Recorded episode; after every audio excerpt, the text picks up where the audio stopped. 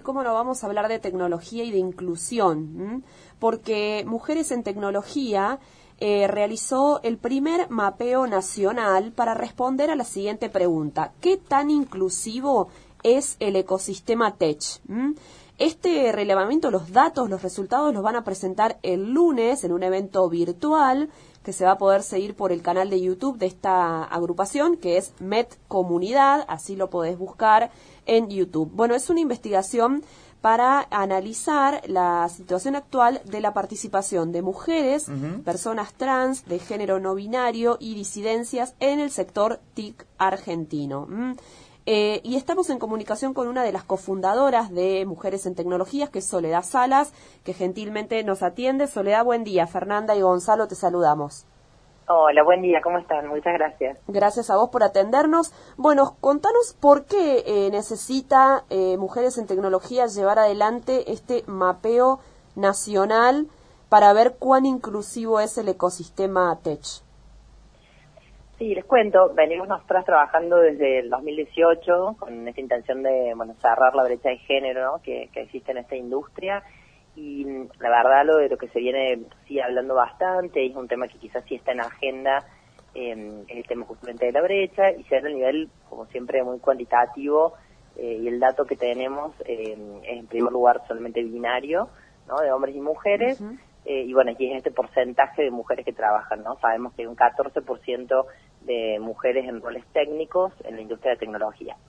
Y nosotros nos preguntábamos, y, por las conversaciones, por supuesto, que, se dan en la comunidad, que hoy son más de 750 mujeres eh, que participamos activamente, digamos, de ese espacio, eh, sabemos que obviamente hay temas culturales, ¿no? Y en relaciones laborales, digamos, todavía eh, que mantienen sexismos y no discriminaciones en la industria, pero no se habla tanto de eso. Nos parecía que cuando hablamos nosotros de eso, eh, nos damos cuenta que no se asume mucho desde esta industria, es una industria por supuesto que eh, lleva la vanguardia ¿no? en muchos temas, una industria moderna en, muchos aspectos, eh, entonces se cree que eh, el único problema, digamos, de la brecha es un tema eh, de, de, pipeline, ¿no? De fuel, de decir, bueno, si hay pocas chicas que estudian, entonces hay pocas chicas que trabajan, como que eso fuese la única razón de la brecha, y por ahí entonces quedan invisibilizados otros temas ¿no? más culturales de base que de alguna manera están sosteniendo esta brecha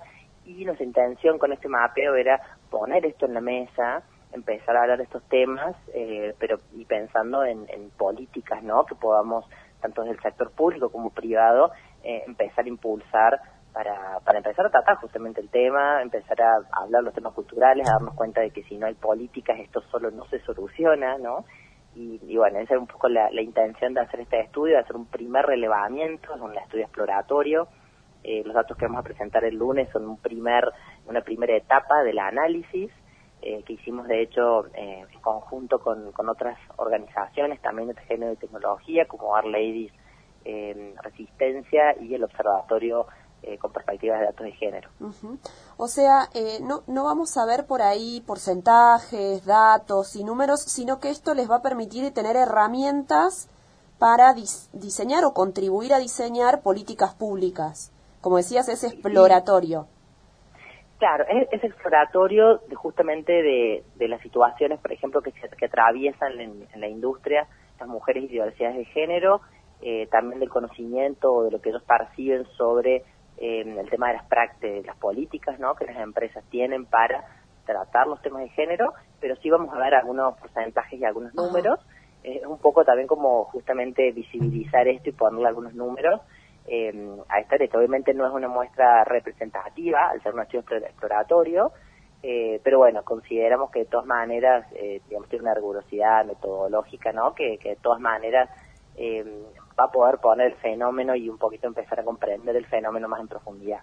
Bien, bien. ¿Y cómo fue eh, la metodología? ¿Cómo, ¿Cómo lo hicieron, digamos? Eh, ¿Cómo abordaron? ¿Fueron directamente a empresas? ¿Cómo, cómo procedieron para llevarlo adelante? Sí, este, bueno, elaboramos un, un instrumento, ¿no? Que fue una encuesta y hicimos alianzas con este clúster tecnológico, tanto con, la, con el clúster de Córdoba como eh, bueno, y con el gobierno, también con el Ministerio de, este, de, Ciencia y Tecnología, entonces, bueno, a través de ellos también llegando a empresas y a otros clústeres, en Buenos Aires también a la Cámara Argentina del Software, entonces con ellos llegando a nivel nacional a la red de polos y clústeres, eh, con universidades, ¿no? de alguna manera como bueno, haciendo extensiva la invitación a, todas las, entidades y todos los aliados que tenemos, también a todas las comunidades de tecnología eh, que nos ayudan a difundir y, bueno, y desde ahí, digamos, poder obtener eh, los, datos, digamos. Claro.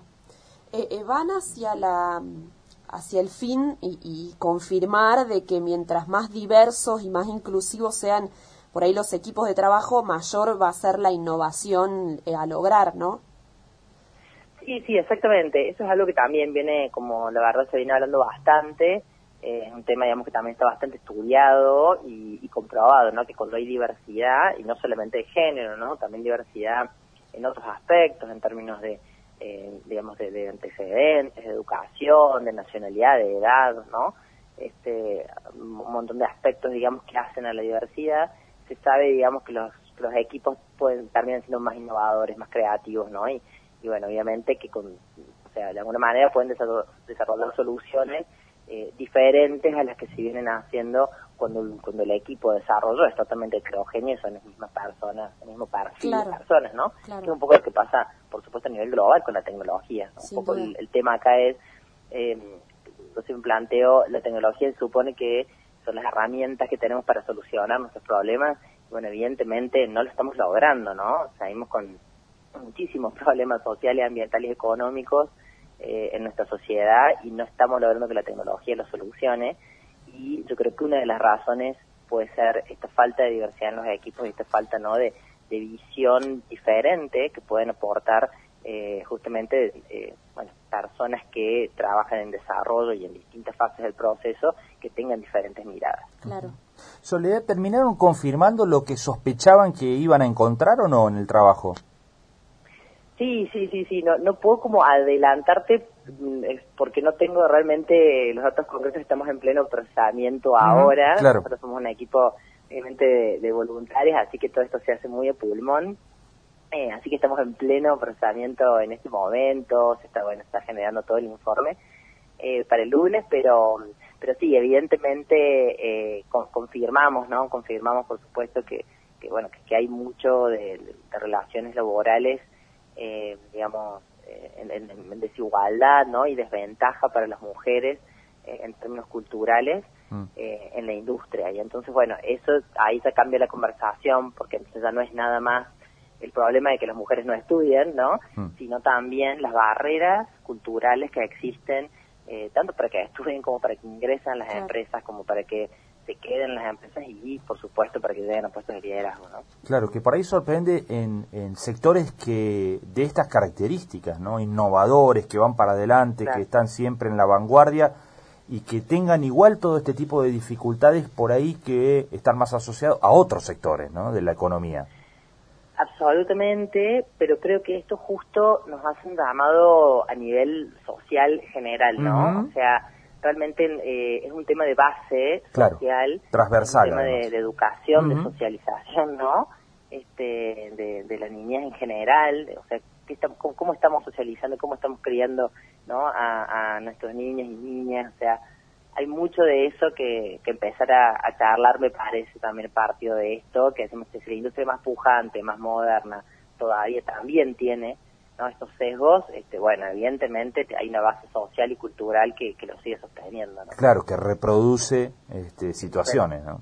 Exactamente, replica todos los estereotipos y todos los sesgos de género, eh, se replican a lo largo y ancho de todas las industrias, ¿no? y, por supuesto en una industria donde el o sea, 80% de, de las personas que trabajan este, son varones. Claro. claro. No, me preguntaba si en este tiempo en el que, bueno, la, tecnología la tuvimos que adoptar, sí o sí, eh, la virtualidad y demás, eh, las empresas no hayan por ahí cambiado un poco la mirada o hayan eh, confirmado, digo, que, que, igual se puede incluir y, y que, que, es posible, ¿no?, esta virtualidad, ¿no?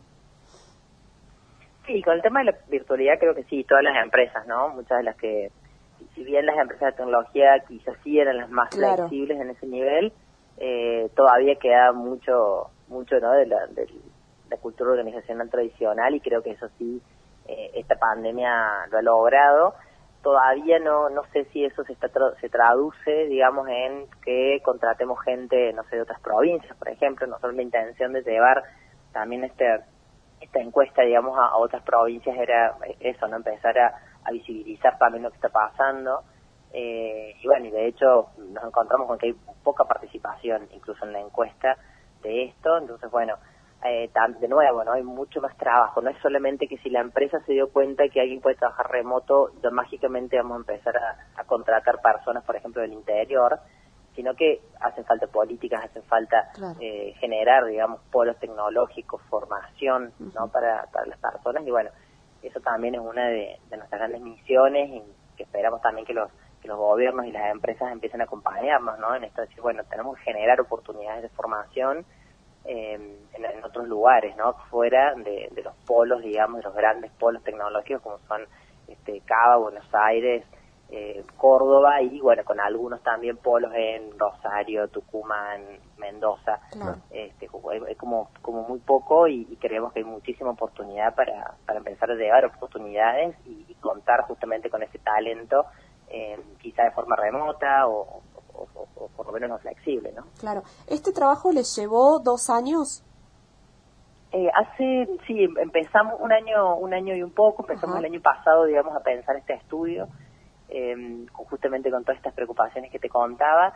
Eh, Natalia Bermúdez, que es la líder del diseño de la investigación, eh, comenzó justamente, la, bueno, la revisión de literatura y, y todo desde el año pasado, y bueno, la pandemia también hizo que, que, todo fuera como un poco más lento. eh, también hubo muchísimo trabajo de, refinamiento del instrumento, mucha, mucha discusión en el equipo directivo de Mujeres en Tecnología sobre cada indicador. La verdad que es un, un instrumento que si bien es, eh, no, es una encuesta demasiado larga, eh, sí cada indicador tiene muchísima discusión por detrás este, tanto teórica como metodológica, ¿no? Decidimos un, indicador de género abierto, con, con toda una visión, ¿no? De, por qué, digamos, teórico de eso, de, eh, de hablar también con comunidades, por ejemplo, de trans, este, amigas y, de géneros no binarios, que, bueno, que nos comentaban un poco eh, cómo recibían ellos las encuestas, ¿no? Eh, entonces, bueno, decidimos un, un indicador abierto que hace que vos puedas expresarte, ¿no? Puedas expresar cuál es tu identidad de género, y bueno, y ahí obviamente este nos, encontramos eh, con, con, varias cosas que decimos, bueno, o sea, le estamos preguntando en realidad a la comunidad cómo se siente cómodo que, los identifiquemos y desde ahí vamos a generar, eh, ¿no? Seguiremos un trabajo para, para empezar a generar otras categorías, pero no tratar de llevarlas, ¿no? Eh, forzarlas desde las ciencias sociales.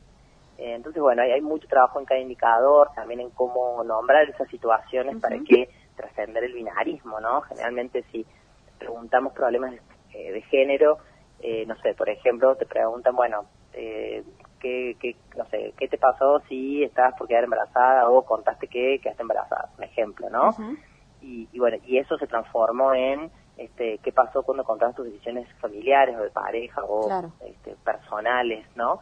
Entonces de esa manera empezamos a incluir a estos otros géneros, a estas diversidades, también desde el lenguaje y desde y desde cómo, digamos, ellos puedan también contestar una encuesta que los incluya, ¿no? Entonces creo que, bueno, hay muchísimo trabajo que hemos hecho, nos sentimos muy orgullosos desde ese punto de vista con el, con el gran trabajo que se hizo.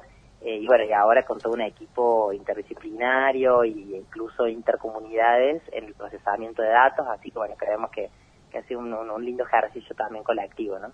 ¿Que eh, piensan llevar adelante en próximos años, sostenerlo año a año o cada año y medio? totalmente. Hemos tenido muchos aprendizajes en este, en este primer, digamos, este mapeo, eh, así que ya estamos pensando obviamente en, la afinación del instrumento, en cómo poder llevarlo a más lugares, ¿no? Perfecto. ya estamos pensando, la idea es que esto sea un, relevamiento anual, eh, bueno, y por supuesto también en continuar el procesamiento de los datos en el primer trimestre del año para para obviamente sacarle mucho más jugo, ¿no? Buenísimo. Bueno, Soledad, te agradecemos muchísimo este contacto. Entonces es el lunes 12 de diciembre, perdón, 21 de diciembre a las 12 por el canal de YouTube de la de Med Comunidad. Canal de YouTube, exactamente. Bueno, muchas gracias, que tengas un buen día. Gracias, muchas gracias a ustedes. ¿eh? Adiós. Gracias. Bueno, Soledad Salas es cofundadora de MET, como les decía, Mujeres en Tecnología. Es una organización que eh, fomenta la participación de mujeres, personas trans, de género no binario, en tecnología, ¿no? Y tratan de potenciar su desarrollo creando esta, esta comunidad y visibilizando su trabajo, buscando también la transformación del entorno tecnológico para incluir, ¿no? Eh, para sumar otras miradas, eh, personas que van más allá de, de, hombres o mujeres, ¿no? Pero eh, de todas maneras con eh, una baja inclusión de la mujer en estas cuestiones, ¿no?